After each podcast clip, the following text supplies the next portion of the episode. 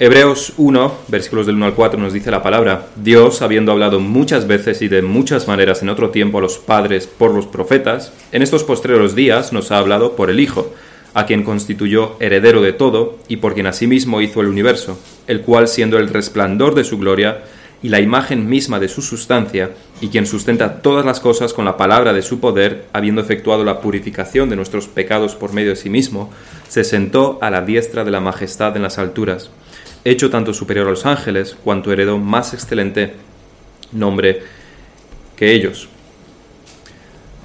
Hay muchas cosas que como personas, como humanos, como hombres y mujeres, como cristianos incluso también, por supuesto, pero como profesionales en nuestros trabajos, hay muchas cosas que no conocemos. Hay muchas cosas que no son que simplemente desconocemos, en las cuales somos ignorantes hay, una gran parte de nuestras áreas, sea la que sea donde estamos, en las que somos ignorantes, que no sabemos. Hay cosas por las que no debemos avergonzarnos de no saber. Es normal que ninguno de aquí, que yo sepa, no sepa mucho de astrofísica, sobre las leyes más profundas de la termodinámica, sobre cómo construir cohetes espaciales. Estamos en ignorancia en esos asuntos y no nos debemos avergonzar por ello. Hay cosas por las que sí nos debemos avergonzar de no saber. Hay muchas doctrinas que no conocemos como deberíamos. No, no conocemos a Dios tal como podríamos conocerle.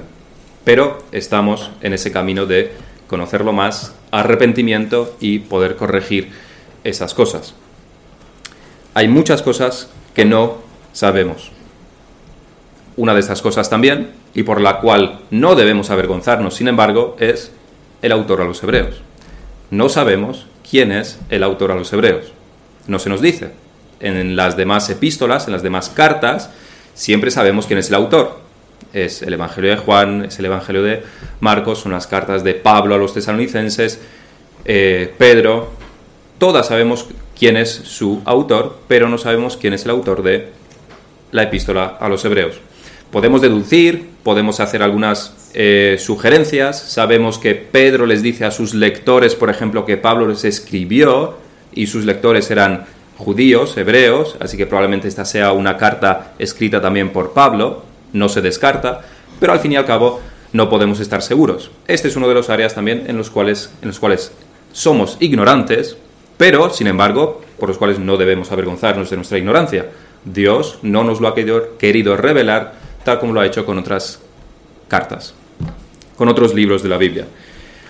Sin embargo, a pesar de nuestro desconocimiento en muchas áreas, incluso en algunas de la, Biblia, incluso algunas que nos debemos avergonzar de, de no conocer, sin embargo, hay cosas de las que sí debemos estar seguros, en las que sí estamos completamente seguros. Y es que lo que hemos leído es la palabra de Dios.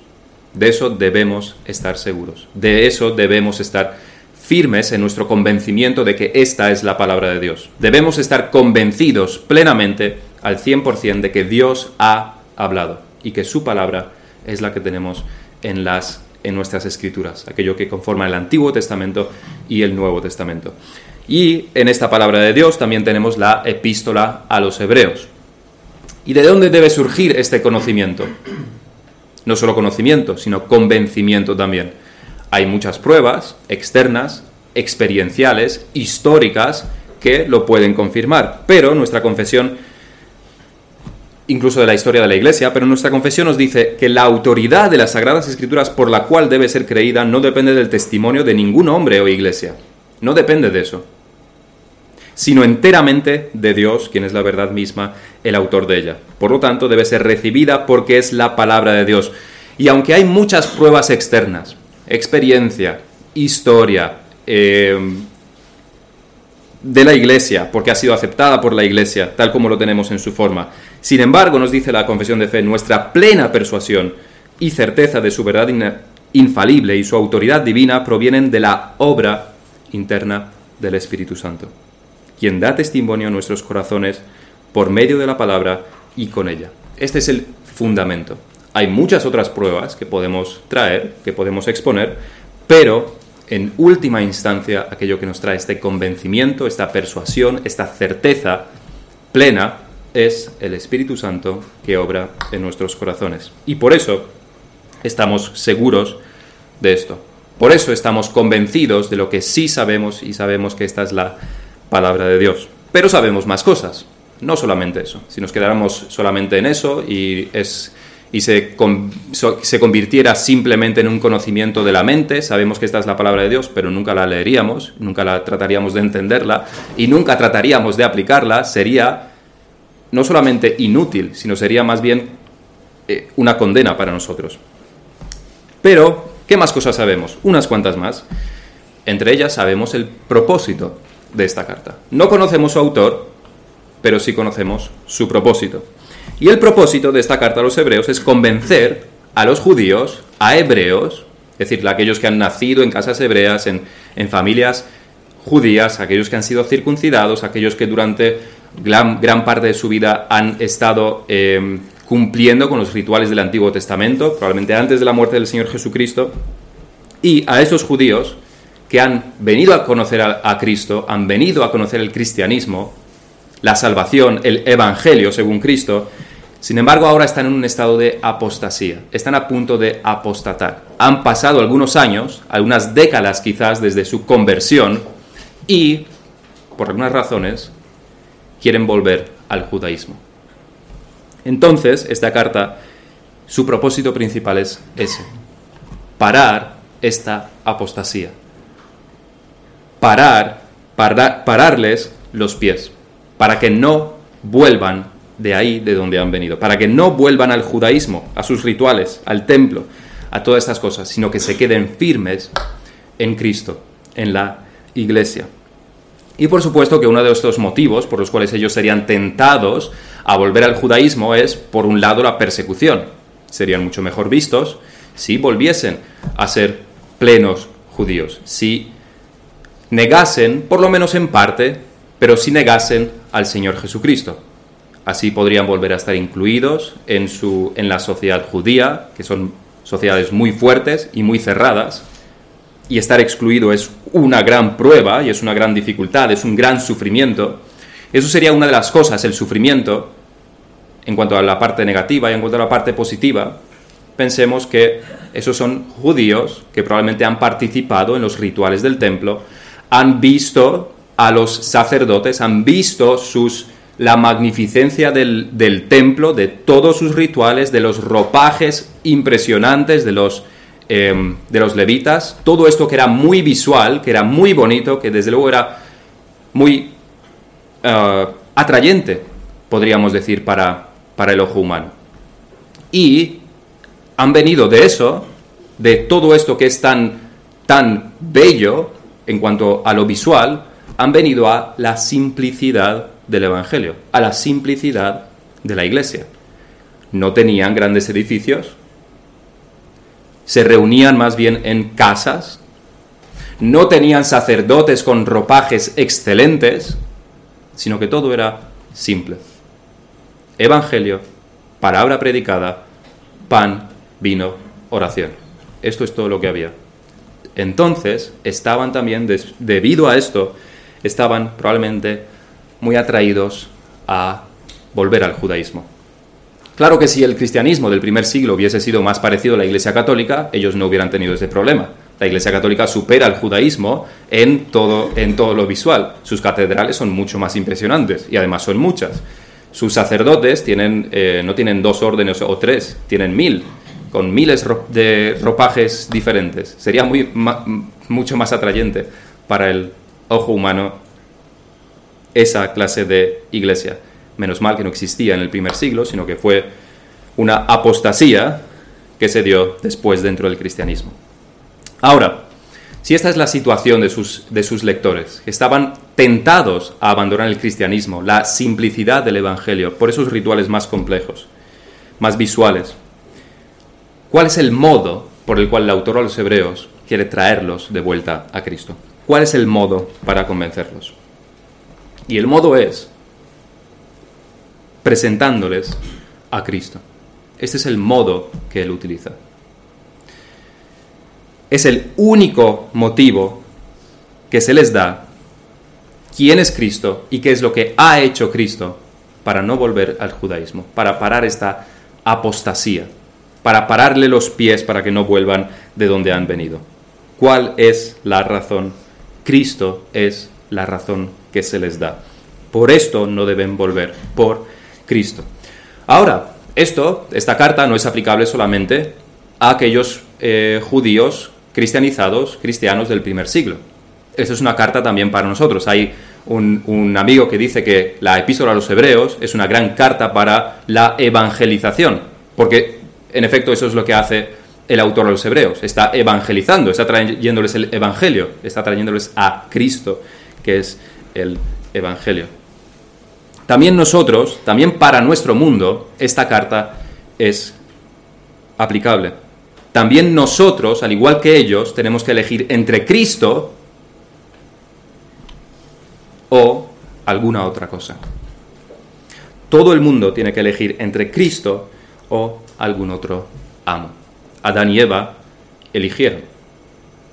Ellos eligieron entre la obediencia a Dios o seguir su propio deseo, engañada Eva por Satanás. Caín tuvo que elegir entre obedecer a Dios o obedecer al pecado. El pueblo de Israel tuvo que elegir entre Dios y, Josué se le opone de manera clara delante entre servir a Jehová o servir a sus dioses. De hecho, en cierto punto de la historia Josué lo que les dice es si quieren servir a sus ídolos que están ahí en medio de, de ellos, de las tierras que iban a conquistar, o los ídolos de Egipto. Parece ser que, según sus corazones, no tenían otras opciones. En los tiempos del Señor Jesús, los judíos tuvieron que elegir entre Cristo o Barrabás. En estos momentos, cuando el autor a los hebreos escribe, tienen que elegir entre Cristo o el antiguo orden o el judaísmo.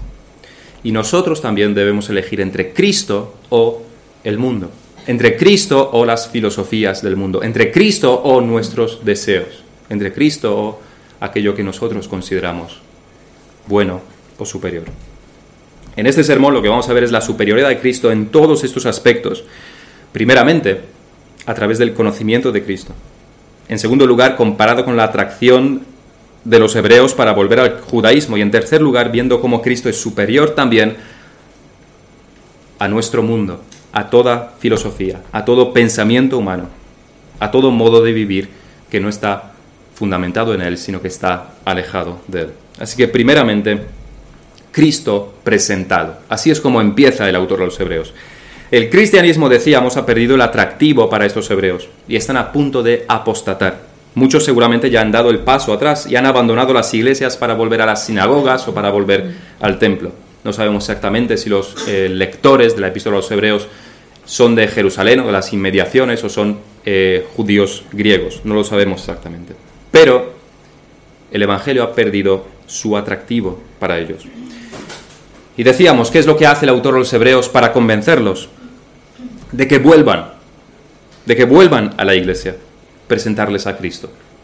Es lo único que puede hacer que permanezcan en el cristianismo. De hecho, es lo único por lo que tiene sentido que permanezcan. Si no es por Cristo, ¿por qué estar en la iglesia? Si no es por todas las doctrinas que se derivan de quién es Cristo y qué es lo que Cristo ha hecho, ¿para qué permanecer en la iglesia. ¿Cuál es la razón que podríamos tener si no es por Cristo? ¿Por la gente simpática?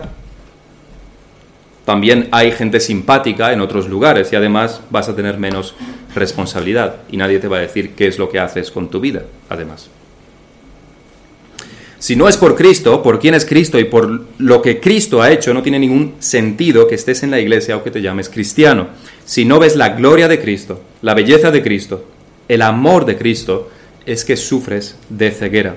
Y no importa dónde te encuentres, si en la iglesia más bíblica del mundo o en el peor antro del mundo, no importa dónde estés. Si no ves a Cristo en todo su esplendor, en su evangelio. No importa si estás en la más sana de las iglesias o en el peor antro del mundo, vas a terminar en el mismo sitio, que es el infierno. Porque no tienes a Cristo. Los receptores de la carta vieron una vez a Cristo en toda su gloria, conocieron la salvación en Cristo, pero por estas presiones externas estarían dispuestos a retroceder. Ellos no lo llamarían abandonar a Cristo, pero desde luego sí sería dejarlo en un segundo plano. Pero eso es un engaño. O porque o Cristo es el centro de nuestra vida, el centro de tu religión, el centro de tu familia, el amo sobre todas las esferas donde te encuentras, o no es nada. O Cristo es el centro o alguna otra cosa, ídolo es el centro. O Cristo es glorificado, enaltecido, honrado, adorado, obedecido sobre todas las cosas, o Cristo es pisoteado. No hay algo intermedio. Quien no está conmigo está contra mí, decía el Señor Jesucristo. No hay un lugar intermedio. De esto les quiere asegurar el autor de esta carta a los hebreos, pero también a nosotros. ¿Y qué hace el autor para volver a conquistar sus corazones y sus mentes con la majestuosidad de Cristo, con la supremacía de Cristo? Como decíamos, presentarles a Cristo, hablarles sobre Cristo, exponiendo quién es Cristo y qué es lo que Cristo ha hecho. Y eso es muy importante en todo lo que el autor también expone en estos versículos. Hay una gran diferencia, no, no, no es que sean opuestas, pero hay dos áreas sobre el Señor Jesucristo que les presenta continuamente. Primeramente, quién es Cristo, la naturaleza de Cristo, y en segundo lugar, qué es lo que Cristo ha hecho. Son dos cosas bien diferenciadas que vamos a ver en estos versículos. Y lo primero que el autor a los hebreos dice el primero de los puntos que quiere mostrarles y que luego desarrolla más extensamente es que Dios habló en el pasado a través de los profetas, pero en el presente, ahora, en los últimos tiempos, ha hablado por el Hijo. No quiere demostrar que Dios ha hablado en el pasado. Sus receptores lo saben muy bien. Ellos no dudan de, las, de la veracidad de las escrituras. No dudan de esto. Aceptan la autoridad de las escrituras. Conocen la ley y los profetas y están seguros de la voz de Dios. Pero, les dice el autor, si escucháis la voz de Dios que ha venido a través de hombres, ¿cuánto más no deberéis escuchar la voz de Dios que viene a través del mismo Hijo de Dios? ¿Cuánto más? No cambia el emisor, sigue siendo Dios. No cambia la, la calidad del mensaje, sigue siendo la voz autoritativa, infalible de Dios, pero sí cambia quién la trae y cuándo la trae. La revelación todo esto está subyacente en el argumento del autor de los Hebreos, la revelación es progresiva. Y por tanto, aquello que viene al final es lo definitivo. Y porque es definitivo es también por lo que el mismo Hijo es por lo que es el mismo Hijo quien la trae, porque es la revelación definitiva en los últimos tiempos. La revelación que viene a través de Jesucristo es diferente en este sentido, de que es la última revelación en estos postreros días y por tanto es el final de la revelación. El último capítulo es el último capítulo, es el desenlace de la historia que Dios ha estado escribiendo desde el Edén, desde Génesis, y lo termina ahora porque es el más importante capítulo, porque es el desenlace, usando a su mismo Hijo para traerlo. A primera vista podemos entender que el Hijo es superior a los hombres, es superior a cualquier hombre, por muy profetas que fueran. El Hijo no es solamente un profeta, no es solamente un hombre, no es meramente un enviado de Dios, por lo glorioso que, fuese, que fuese este oficio, y lo era desde luego. Él es un profeta, es un hombre, es un enviado, pero es mucho más que eso.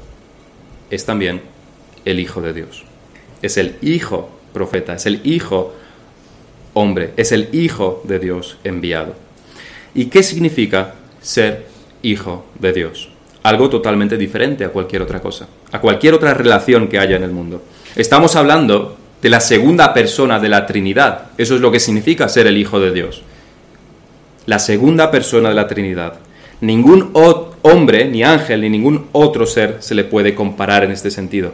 Es por ello que leemos en el versículo 2, en esos postreros días nos ha hablado por el Hijo, a quien constituyó heredero de todo y por quien asimismo hizo el universo.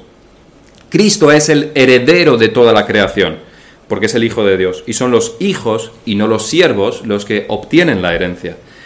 Nadie más tiene este privilegio, porque nadie más es hijo de Dios en el mismo sentido en el cual el Señor Jesucristo es el Hijo de Dios. En su gran amor y misericordia, Dios nos llama también a nosotros sus hijos. Él nos ha hecho sus hijos, Él nos ha adoptado para que fuésemos sus hijos y somos coherederos con Cristo, pero solamente porque estamos en Cristo. Por Cristo somos hechos también sus hijos, por Cristo somos sus coherederos. Pero más que esto demostrar nuestro gran valor, nuestra gran bondad, nuestro gran valor intrínseco, lo que esto demuestra es la, el valor infinito de Cristo. Porque todo aquel que está en Él también tiene las, los beneficios que Él tiene como Hijo de Dios. Muestra más bien a la gloria de Cristo, al valor infinito de Cristo. Lo curioso de esto es que normalmente cuando pensamos en una herencia pensamos en aquello que los padres dejan a sus hijos y por lo tanto es algo en lo que los hijos normalmente no han participado. Es algo totalmente ajeno a ellos. Los hijos han trabajado por su lado, los padres han trabajado por su lado, han acumulado, cuando mueren dejan, lo dejan todo a sus hijos, pero los hijos no han, participado en ese patrimonio de los padres. Simplemente se recibe la la herencia simplemente pero también justamente por ser los hijos de aquellos que han trabajado toda su vida por ese patrimonio. Pero no es así con Cristo. Cristo no lo recibe todo, no recibe la herencia de todo el universo sin haber estado implicado en ello, sino que el universo mismo fue hecho por Él. No es Señor sobre todo solo por ser hijo, que sería suficiente. Pero no es solo por eso, sino que Él participó y a través de Él fue hecho el universo. El universo entero lleva la firma del Señor Jesús. El nombre de Cristo está sobre toda cosa creada, como un pintor que pone su firma en todo cuadro. Nada fue hecho sin Él, nada. Pero no solamente que Él es el autor, porque hay muchos pintores que ya no tienen sus cuadros, los han vendido y ya no, son, ya no los poseen, pero Él es el autor y es también el amo y señor sobre todo, porque lo ha recibido como herencia. Todo está bajo sus pies y todo significa todo. No hay ningún área, ningún recoveco en el universo que no le pertenezca al Señor Jesús. Y eso incluye al mundo. Eso incluye a los seres humanos rebeldes y contumaces. Es el Señor no solamente de los creyentes, es el Señor no solamente de la iglesia, sino sobre el más fanático ateo o el más supersticioso de los paganos. Cristo es Señor también sobre ellos. Ellos están bajo su dominio también, pero no solamente sobre lo visible, sino también sobre lo invisible, Señor y amo. En Colosenses 1, el apóstol Pablo nos dice que todo fue creado por medio de Él y para Él, añade esto también, incluidos los principados y potestades, porque en Él fueron creadas, Colosenses 1.16, en Él fueron creadas todas las cosas, las que hay en los cielos y las que hay en la tierra, visibles e invisibles, sean tronos, sean dominios, sean principados, sean potestades. Todo fue creado por medio de Él y para Él. Sin embargo, diríamos, esos principados y potestades contra los cuales debemos luchar, se nos dice en Efesios 6, se han revelado, ya no están bajo la autoridad de Cristo, ya no le obedecen. Sin embargo, eso no significa que Cristo no sea su amo, es su amo Simplemente sus siervos son rebeldes. Y no solo eso, sino que ya están vencidos y se les vencerá completamente el, el último de los enemigos siendo la muerte. En Colosenses 2, Pablo nos dice que Cristo, por medio de su cruz, despojó a los principados y a las potestades, los exhibió públicamente, triunfando sobre ellos en la cruz. La victoria está, la batalla está ganada, la victoria ya la tenemos. Así que no es que estén fuera de la influencia del Señor Jesucristo, sino que Él ha vencido a los rebeldes y los ha despojado. Todo lo que hay en el universo, visible e invisible, pertenece al Señor Jesucristo. Porque Él es el creador de todo, pero no solo creador, sino también heredero. Pero no solamente Cristo es superior en cuanto a su relación con la creación. Todos los demás hombres, todos los demás profetas, cualquier otra criatura tiene una relación diferente con la creación, porque no somos ni herederos, ni somos tampoco creadores, no hemos participado en nuestra propia creación. Cristo es superior en cuanto a su relación con la creación, pero también lo es en cuanto a su lugar en la deidad, porque Él es el resplandor de la gloria de Dios y la imagen de su sustancia, nos sigue diciendo el texto. Nadie puede ver al Padre, se nos dice en otro sitio, pero quien conoce a Cristo, conoce al Padre, porque es el reflejo perfecto del Padre. Un hijo refleja en cierta manera, en cierta manera a su Padre, pero Cristo lo refleja en su totalidad. Toda la creación muestra la gloria de Dios, pero Cristo la muestra en una manera diferente, por el mismo hecho de que no es parte de esta creación. El apóstol Juan en su Evangelio es el que más hincapié hace en esto, y no es sorprendente que es el que más claramente habla también sobre la deidad de Cristo, la gloria de Cristo y la deidad de Cristo. Su lugar como segunda persona de la Trinidad están íntimamente relacionados. La gloria de Cristo es la gloria del Padre.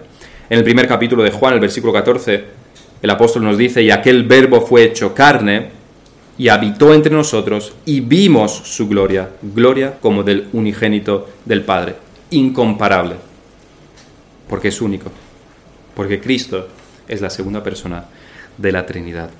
Cristo refleja la gloria de Dios y es la imagen de su sustancia. Cristo es el Hijo, pero la analogía humana, igual que antes, no es perfecta, ya que el Padre y el Hijo son uno. Y no es así con las relaciones humanas. Hay aspectos semejantes, análogos entre la relación de un padre y un hijo, pero no es una analogía perfecta, porque no hay nada como la Trinidad, el misterio de la Trinidad. Tres personas, pero un solo Dios. El autor de los Hebreos ayuda a entender la Trinidad con estas afirmaciones sobre la gloria de Cristo, sobre la imagen misma de su sustancia, como nos dice. Pero lo que quiere dejar reflejado no es tanto la doctrina solamente, una doctrina fría y ya está, ortodoxia podríamos decir, sino lo que quiere es que lleguemos a la doxología. Quiere que veamos la magnificencia de Cristo, su gloria, su supremacía no una doctrina inerte, fría, sino una doctrina que lleve a la doxología, a la adoración correcta. Nos dice todo esto para llevarnos a la adoración. Pero no para aquí, que sería suficiente para postrarnos en adoración ante el Señor, sino que nos sigue diciendo que sustenta, Él sustenta todas las cosas con la palabra de su poder. Sustenta todas las cosas con la palabra de su poder. Así que el Señor no solamente el creador o a través de quien se creó todo, sino que es también aquel que lo sigue sosteniendo todo. Dios no es un relojero que fabrica su reloj con mucho cuidado, después le da cuerda y el reloj funciona independientemente de él, sin su intervención. No es así, nos dicen las escrituras, cómo funciona el mundo. No es así. Sino que Cristo activamente lo sustenta todo. De nuevo aquí un atributo divino se le asigna al Señor, la palabra de su poder. Algo que se habla solamente en la relación de, en relación a Dios. Todo aquello que llamamos leyes de la física no son leyes independientes del ser divino. No funcionan por sí mismos. De hecho, decir que funcionan por sí mismos sería irracional. Porque por, ¿por qué principio, debido a qué principio funcionarían solas? ¿Qué es lo que las haría funcionar solas?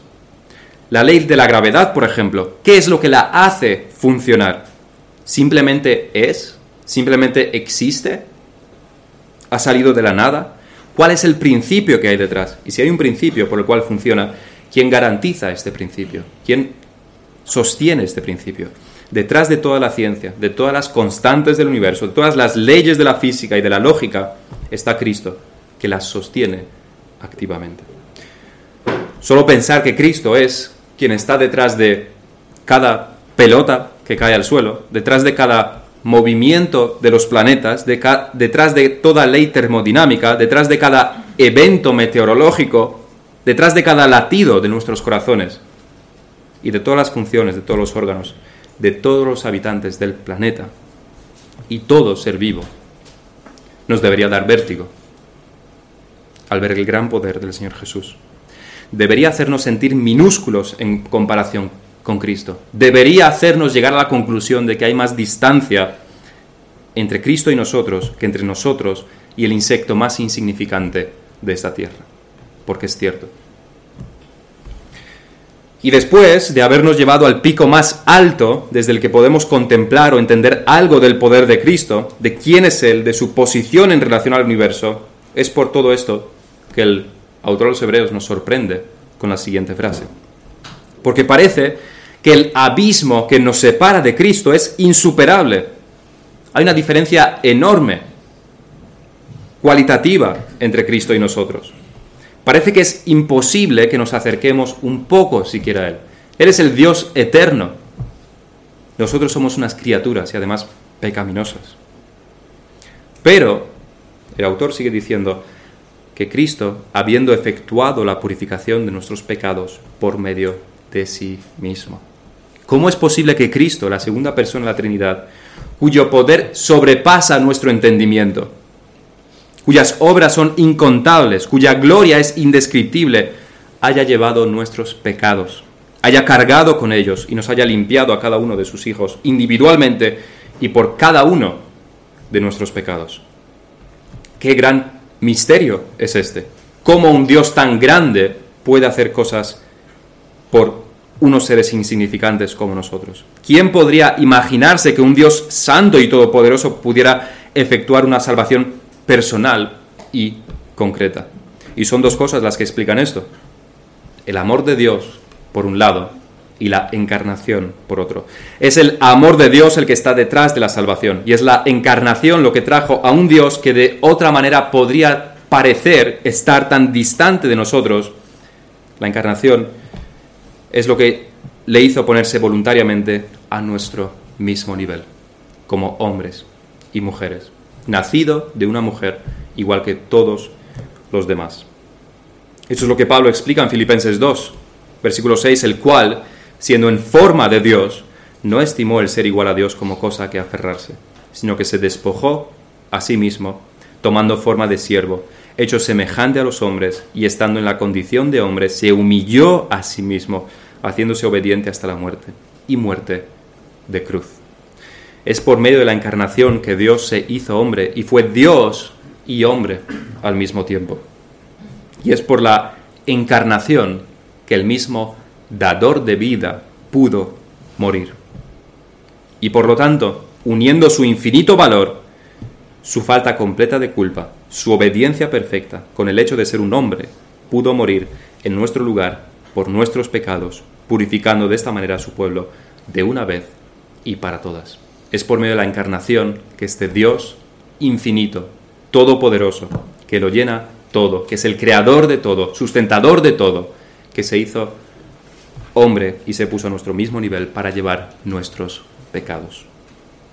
Y es por esto, lo que decía antes, no es solamente debido a su naturaleza como hijo de Dios, como segunda persona de la Trinidad, no solamente debido a su naturaleza, sino también a su obra, por lo que el versículo 3 de Hebreos 1 afirma que está sentado a la diestra de la majestad en las alturas. El siguiente versículo también nos dice que heredó un nombre mejor que los ángeles. Y esto no por quién es Él, sino por lo que Él hizo. Esto está en plena consonancia y en el mismo orden, de hecho, que en Filipenses, lo que antes leíamos. Sigue diciendo en Filipenses 1.9, esta vez, por lo cual Dios también, por lo cual, debido a su encarnación, debido a su muerte en la cruz, debido a su sacrificio, por lo cual Dios también le exaltó hasta lo sumo y le dio un nombre que es sobre todo nombre, para que en el nombre de Jesús se doble toda rodilla de los que están en los cielos y en la tierra y debajo de la tierra, y toda lengua confiese que Jesucristo es el Señor, para la gloria de Dios Padre. Es por su obra de redención que tiene lugar de honra a la diestra de la majestad. Es por su obra que ha sido exaltado hasta lo sumo. Es por su obra no solo por su naturaleza, que sería suficiente, pero es por su obra específicamente, por lo que ha sido coronado y reina sobre todo. Todo esto, no olvidemos, tiene un propósito. Todo lo que el autor de los Hebreos nos explica tiene un propósito. Tiene un propósito en mente. Persigue un objetivo al describir de esta manera al Señor Jesús. Y este objetivo es convencer a sus lectores para que no vuelvan al antiguo orden al judaísmo. Quiere que estas verdades, que estas doctrinas sobre el Señor Jesús les eclipse la mente, que les estimule los corazones, que les haga abrir los ojos a la gloriosa persona de Jesucristo, que es el centro del Evangelio. Y hay dos cosas, dos muros que les impide a los judíos ver como el Evangelio superior al judaísmo. Dos argumentos que les hace desear volver al judaísmo, que les convence, por lo menos en parte, junto a otros argumentos. Y esas dos cosas son los hechos de que el Antiguo Testamento, la revelación divina, fue traída por los profetas, específicamente pensando en Moisés, y por los ángeles que les comunicaron las profecías. Así que sus argumentos son, si Moisés, que es uno de los más grandes profetas de Dios, nos ha traído la ley, y si fue además por medio de ángeles enviados por Dios, que la palabra vino a los profetas, ¿cómo entonces puede estar mal que nosotros sigamos cumpliendo con aquellas cosas? Son profetas enviados por Dios, ángeles enviados por Dios. ¿Cómo puede estar mal que nosotros sigamos cumpliendo con aquellas cosas? Y es un argumento con mucho peso, porque si Dios ha dicho eso, si tenemos el Antiguo Testamento, si tenemos la palabra infalible de Dios en el Antiguo Testamento, y Dios no se equivoca, ¿por qué ahora sería inválido? ¿Por qué ahora los rituales judíos ya no los tendrían que respetar? ¿Por qué ir al templo, traer los sacrificios, estar en toda esa, en toda esa adoración externa, ¿por qué eso estaría mal? Si ha sido traído por la, si ha sido la palabra de Dios traída por los profetas y los más grandes profetas, además, por Moisés y por los ángeles. Por esto el autor de los Hebreos quiere derribar sus argumentos poco a poco y empieza por el principio. Sí, Dios habló por los profetas, usó a los ángeles, usó a este gran siervo de Dios que es Moisés, pero ahora ha hablado por el Hijo, por el Hijo. No que el Hijo haya traído algo contrario, pero sí algo diferente, pues ha traído el nuevo pacto. No algo contrario, pero sí ha traído el cumplimiento de estos ritos del Antiguo Testamento. No son inválidos, han sido cumplidos. Él ha traído el cumplimiento de todos los ritos. No contradice a Moisés, el Señor Jesús, sino que cumple a Moisés. Y el argumento es, si escuchas a los profetas y el que los ángeles hayan traído la palabra te parece simplemente maravilloso, te eclipsa pensar en Moisés, en este gran hombre de Dios que ha traído la palabra, en los ángeles que han traído la palabra. Si esto eclipsa tu mente, te parece tan maravilloso, sin embargo no palidece esto en comparación con la palabra que el Hijo ha traído. El Hijo ha traído. Si los ángeles adoran al Hijo, se nos dice más adelante en el texto, y los profetas fueron enviados por Él y fueron obedientes como siervos, ¿no, ¿no vas a escucharlo ahora que Él mismo ha venido al mundo? Ahora que Él mismo está trayendo la palabra. Sería ilógico. Si tanta importancia das a los profetas, más importancia deberías darle a Jesucristo, el Hijo de Dios. Si tanta estima tienes, le tienes a Moisés, más en alta estima deberías tener al que creó a Moisés. Si te deslumbran los ángeles, sabe que Cristo los creó de la nada y que todos los ángeles se postran en adoración a Él. Cristo es simplemente superior. Es superior a todo profeta, que no son más que siervos suyos, y es superior a todo ángel, porque es el Hijo de Dios, porque es Dios. Y no solo eso, sino también por la obra de redención que llevó a cabo. Ningún ángel podría haber llevado a cabo esta obra de redención. Ninguno. Pero Cristo lo hizo. Por tanto, ha sido exaltado no solo por quién es Él, sino por su obra de redención. Cosa que ningún profeta hizo, ni podía hacer, ni tampoco los ángeles. Solo Cristo. Por tanto, no vas a escuchar al Hijo? ¿Te glorías en que obedeces la palabra traída por los profetas y no vas a obedecer la palabra traída por el Hijo? Es irracional, no tiene cabida, es ilógico. Y tiene consecuencias eternas. No escuchar al Hijo es despreciar al Hijo, es despreciar su sacrificio. Y ninguno quedará impune que haga esto. Cristo es superior. Y esto los hebreos tenían que entenderlo. Cristo es mejor. Cristo es la palabra final autoritativa de Dios. Cristo es el cumplimiento del Antiguo Testamento. Cristo es la razón por la que la revelación, el Antiguo Testamento entero existe. Es Cristo. Sin el sacrificio de Cristo no tendríamos Antiguo Testamento. Los profetas, desde Génesis 3 mismo, aunque Él fue inmolado desde antes de la fundación del mundo, pero desde Génesis 3.15 mismo, tenemos, tenemos una profecía sobre Cristo. Y todo el Antiguo Testamento habla continuamente sobre Cristo. Y ahora que ha venido al mundo, no vamos a escucharle. No vais a escucharle. Pero Cristo no es superior no solo para los judíos, no es mejor solo para aquel pequeño porcentaje de la humanidad que quería apostatar hace dos mil años. Cristo es relevante también hoy. Cristo es superior también a todo lo que tenemos hoy en día. Cristo es mejor que el paganismo que se impone en nuestros días, mejor que toda la confusión en todos los ámbitos de la vida, mejor que toda filosofía pasada y presente, superior a todo, superior también a todo remedio que los hombres usan para borrar su culpa. Eso es lo que vamos a ver en nuestro tercer punto, que Cristo sigue siendo superior. Cristo es superior primeramente a toda filosofía humana. Tenemos sistemas filosóficos bien diferenciados, tenemos el epicureísmo, todos hemos oído hablar de él, tenemos el estoicismo y tantas de la antigua Grecia y tantas otras, tenemos cosas más actuales, el racionalismo, tenemos cosas más actuales como el existencialismo, sobre todo, y otros muchos sistemas filosóficos.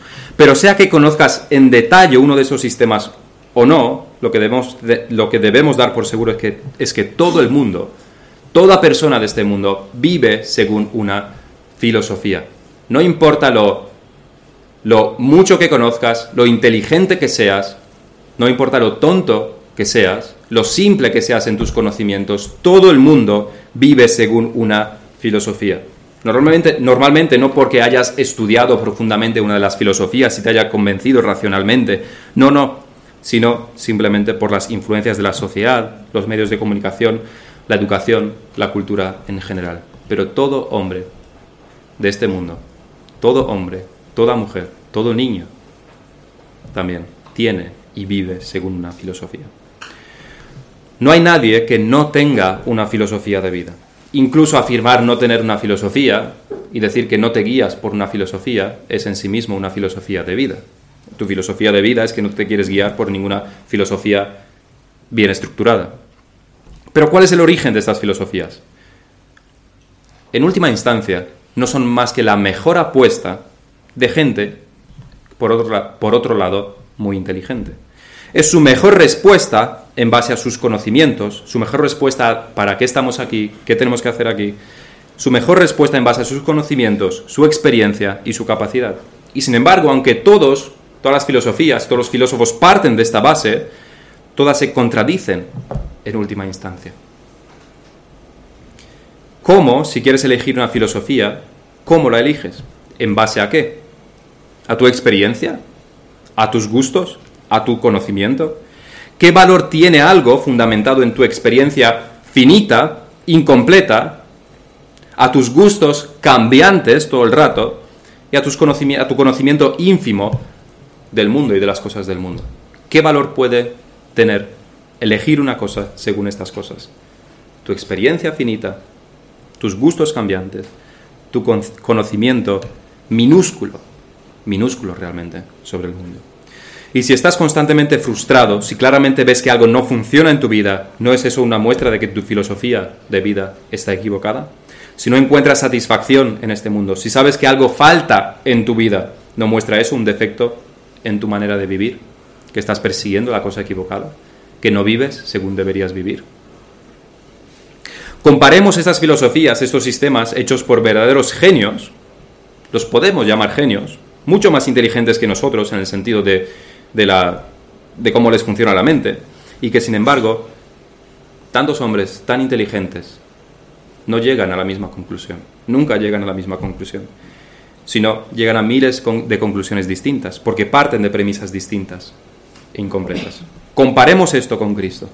Cristo tiene un conocimiento infinito. Cristo es inmutable, nunca cambiará de parecer. Su experiencia nunca será distinta. Cristo es infinitamente sabio, en Él está toda la sabiduría. Es superior en absolutamente todo aspecto sin que se pueda comparar siquiera a, a ningún filósofo humano. Su conocimiento es completo, su lógica no falla, su palabra es eterna. Él es la palabra, Él es el logos de Dios. Y esta es la palabra griega que, de la cual tenemos también nuestra palabra lógica. Él es el logos, la palabra lógica. Cristo no solo que dice la verdad y no se equivoca, Cristo es la verdad. Si lo que toda filosofía no nos puede dar, más que, no nos puede dar más que una masa de opiniones bien maquilladas, bien presentadas, por otro lado, lo que Cristo nos da es la palabra eterna, que es el mismo. Él es la única roca y una roca firme sobre la cual podemos construir, a diferencia de otra cualquier filosofía falible, incompleta, traída por humanos. No ya profetas, sino simplemente humanos, que hablan desde su experiencia, su conocimiento finito, sus deseos más o menos buenos. Cristo es la palabra, Cristo es la verdad, pero por otro lado, no es una verdad fría o inalcanzable. Él no solo es la verdad, Él es también la vida, nos dice Él mismo. En Él estas dos cosas se unen, la verdad y la vida. Ninguna filosofía puede garantizar esto. Ni son la verdad, ni pueden dar, mucho menos, la vida. Puede parecerte que sea verdad cierta filosofía, pero desde luego no puede darte la vida. Algunas ayudan a vivir una vida un poco mejor, pero nada más.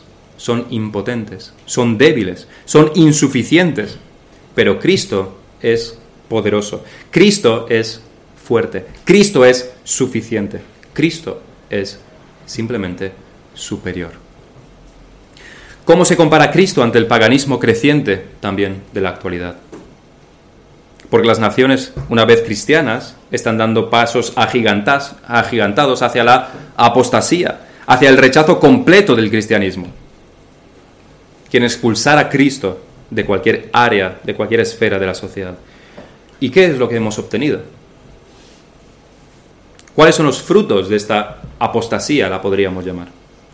Hace muchos años, décadas, cuando los cristianos fieles advertían de que si seguimos por este rumbo tomado, hace muchas décadas de hecho, pero que si seguíamos tomando este rumbo, si seguiríamos llevando esta misma dirección, esto llevaría a la ruina y a la destrucción de la sociedad.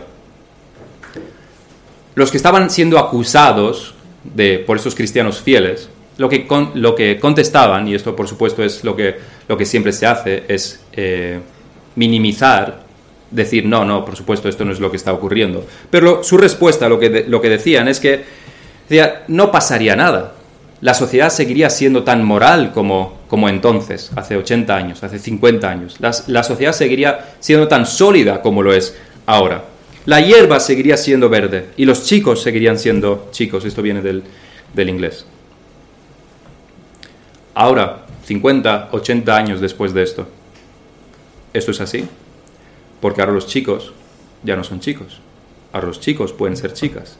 Se nos vende, por supuesto. Se nos dice. Los hombres pueden ser mujeres. Las mujeres pueden ser hombres. Puedes elegir tus pronombres, puedes identificarte como tú quieras. ¿A dónde hemos llegado al haber abandonado los principios del cristianismo? A Cristo, a la más pura irracionalidad, al fondo del más oscuro de los agujeros. Decíamos que la ciencia nos haría libres. Esto era lo que se predicaba, por supuesto. La ciencia, la ciencia, sigamos la ciencia. Es lo único que nos puede decir cómo tenemos que vivir, algo que está completamente equivocado desde cualquier punto de vista. Pero la ciencia, sigamos la ciencia. ¿Dónde hemos llegado? ¿A dónde hemos llegado? A un punto simplemente irracional. Simplemente irracional anticientífico por completo. ¿Qué quiere decir? ¿Qué decir de aquello que mantiene a la raza humana viva en, en nuestro mundo? A las sociedades fuertes, que es el matrimonio. Ahora te puedes casar con un hombre, con un hombro, con una mujer, con una mujer, con un árbol, contigo mismo o con un personaje de ficción. ¿Qué decir de las familias que hay eh, hoy en día debido a estas filosofías, debido al rechazo de Cristo? desintegradas, sin ninguna estructura, con roles invertidos en cuanto a hombre y mujer e hijos, si es que existen estos elementos, porque ya ni siquiera existen, ya no, ya no hay hombre, mujer e hijos, ahora hay todo lo que sea menos eso. ¿Qué ha traído el haber abandonado a Cristo como fundamento de la sociedad? Confusión, desorden y caos. Confusión, desorden y caos. Frente a esto, opuesto a esta confusión y a este caos, está Cristo. Por medio de Él todo fue creado. Y no solo creado, sino que ordenado. El orden es el fundamento de la creación. Él creó las esferas de, autoridad. Él creó al hombre y a la mujer y los unió en matrimonio. Él mandó que se multiplicaran. Él dio un mandato claro a la raza humana de cuál debía ser su propósito. En Cristo encontramos orden, encontramos estructura, encontramos un fundamento firme para nuestras vidas donde no hay espacio para la confusión que, es una plaga en nuestros días. Confusión. ¿Qué nos dice Cristo? ¿Eres un hombre? Pues debes casarte con una mujer. Ten hijos, críalos en el Señor. ¿Eres una mujer? Cásate con un hombre. Ten hijos, críalos en el Señor. ¿Eres el marido? Sé el líder para tu familia, sé el pastor de tu familia, sé el proveedor y protector de tu casa. Ama a tu esposa. ¿Eres la esposa? Sométete, sujétate a tu marido. Educa a tus hijos en el Señor. ¿Eres el hijo? Obedece a tus padres. Pero ¿cuáles son los mandamientos del mundo comparados con los de Cristo? ¿Cuál es la dirección del mundo? ¿Eres un hombre? Cásate, o si no, o no, no te cases si no te conviene y quieres vivir una vida sin responsabilidad. Y si te casas, puedes casarte con un hombre, con una mujer, con un transgénero de género fluido que se identifica como animal a veces, o con cualquier otra cosa.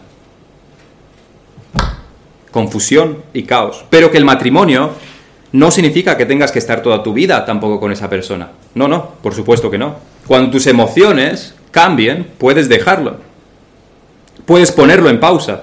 Te puedes enamorar y desenamorar de quien tú quieras, cuantas veces quieras y hacer todo lo que tú quieras según tus deseos del momento. Si te casas con una mujer, que nadie te dice que no, pero es preferible que no te cases porque además vas a contaminar mucho si, si es que tienes hijos, pero es preferible que no te cases y vivas en inmoralidad sexual toda tu vida. Pero si lo haces, nadie te obliga a seguir casado. Te puedes divorciar, te puedes separar, puedes hacer todo lo que quieras. No hay un patrón que puedas seguir.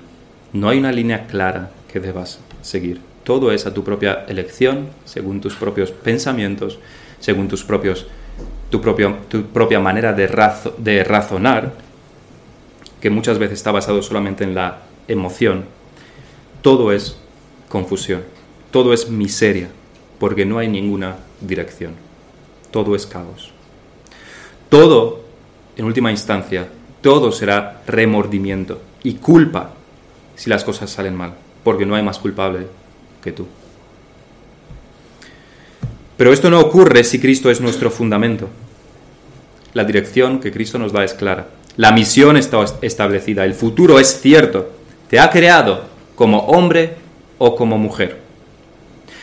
Sabes quién eres. Dios te ha dado la identidad, no la tienes que elegir tú. Sabes quién debe ser tu cónyuge del sexo opuesto. Sabes cuál es el propósito del matrimonio. Tienes un Dios, tienes un Señor, tienes una fe. No hay sitio para la confusión, no hay sitio para el caos, solamente el que viene de vez en cuando, de vez en cuando, debido a nuestro propio pecado personal. Eso es lo que trae caos. Por eso el mundo está en caos, debido al pecado de nuestros padres. No es así como Dios creó el mundo. Él lo hizo en orden y sin pecado.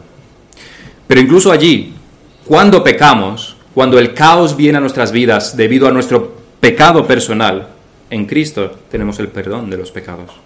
Nuestra conciencia es limpiada en Cristo. Nuestra culpa es quitada por Cristo. La comunión es restaurada plenamente con Él. Pero ¿quién borra tu culpa si no tienes a Cristo? Nuestra conciencia nos acusa muchas veces la mancillamos demasiadas veces. ¿Cómo quedas limpio de tus pecados, de tus errores, de tus malas decisiones, si no tienes a Cristo? ¿Qué haces con esa culpa? ¿La intentas echar a otros? ¿Es culpa de los pobres? ¿Es culpa de los ricos? ¿Es culpa de mi mujer? ¿Te convence, te convences quizás de que en realidad todo está bien? ¿Intentas negar la realidad de la culpa? no funciona. El pecado es pecado y lo sabes. Todos sentimos esta culpa, aunque no, no sepamos exactamente de dónde, de dónde viene. La culpa se te sigue acumulando y nadie la puede quitar. No tienes a Cristo. Intentarás quitarla haciendo aquello que consideras bueno, pero ¿cómo sabes qué es lo bueno si no tienes la ley de Dios? ¿Cómo puedes expiar esta culpa, tus pecados, a través de obras que ni siquiera sabes si son buenas o malas y que en última instancia no servirán para nada, no son definitivas, nunca lo serán. Quizás recurrirás incluso al alcohol, como hacen muchos, a las drogas, quizás con un entretenimiento sin fin. Puede que incluso sigas cometiendo el mismo pecado del cual sabes que eres culpable para sofocar definitivamente a tu conciencia. Que persistas en tu pecado hasta que la conciencia esté sofocada completamente y ya no te diga nada más. ¿Y no es mejor venir a Cristo? Cristo es mejor. Cristo es superior a tus vanos intentos de vida. Es mejor que tus filosofías de vida fallidas. Solo en Él encontrarás propósito y orden en vez de caos y confusión. Solo en Cristo encontrarás paz. Solo en Él hay una verdadera remisión de la culpa. Solo Él limpia la conciencia. Solo Él te recibe en su amor. Solo Él te puede perdonar. Porque contra Él es contra quien pecamos. Él es un amo y Señor compasivo y lleno de amor. Solo Él nos llama a sus hermanos. Solo a Él podemos decirle, en tu presencia hay plenitud de gozo, plenitud de gozo, infinito gozo. No solo eso, sino que delicias a tu, a tu diestra para siempre. Gozo infinito y durante un tiempo también infinito. No hay filosofía que pueda dar esto. No hay religión que pueda competir con esto. Solamente en Cristo, solamente en Él podemos tener esto. Así que vengamos a Él en arrepentimiento. Y Él nos promete que nos perdonará. Cree en Él y tendrás vida eterna. Es en Cristo únicamente que podemos tener esto. Cristo es superior a cualquier otro sistema de pensamiento, a cualquier filosofía, a cualquier intento del hombre por vivir una vida buena o mala. Cristo es superior. Cristo es mejor. Vamos a terminar en oración. Padre nuestro que estás en los cielos, te queremos dar las gracias por tu palabra. Te queremos dar las gracias porque a través de tantos siglos tú la has preservado para que nosotros la podamos tener aquí, para que la podamos abrir y para que la podamos exponer y escuchar. Te damos gracias porque en ellas, en las escrituras, encontramos a Cristo, porque en ellas encontramos el orden que hay en Cristo, el propósito que hay en Cristo. Solamente en las escrituras encontramos a Cristo, que es también el único remedio para nuestro pecado, para nuestra, nuestra culpa, para nuestros errores, para nuestras equivocaciones, para por nuestras malas decisiones. Solamente en Cristo tenemos este perdón de los pecados. Solamente en su cruz, solamente en su muerte y en su resurrección podemos ser limpios, justificados delante de ti. Podemos tener comunión contigo y podemos tener este gozo inefable este gozo infinito. Y sabemos que aunque el pecado traiga caos a nuestras vidas, aunque el pecado traiga confusión a nuestras vidas, sin embargo, en ti siempre tenemos perdón y tú siempre nos aceptas cuando venimos delante de ti con arrepentimiento. Ayúdanos tú a seguir en tu camino, a seguir tu dirección, a seguir tu guía, y que el Señor Jesucristo sea la base y el fundamento de nuestras vidas y ninguna otra filosofía humana, pensamiento humana, humano o opiniones de unos y de, otros o nuestros o de nuestras propias opiniones. Que Cristo sea el centro, el que guía, el que guíe nuestras vidas. Te lo pedimos en el nombre del Señor Jesús. Amén.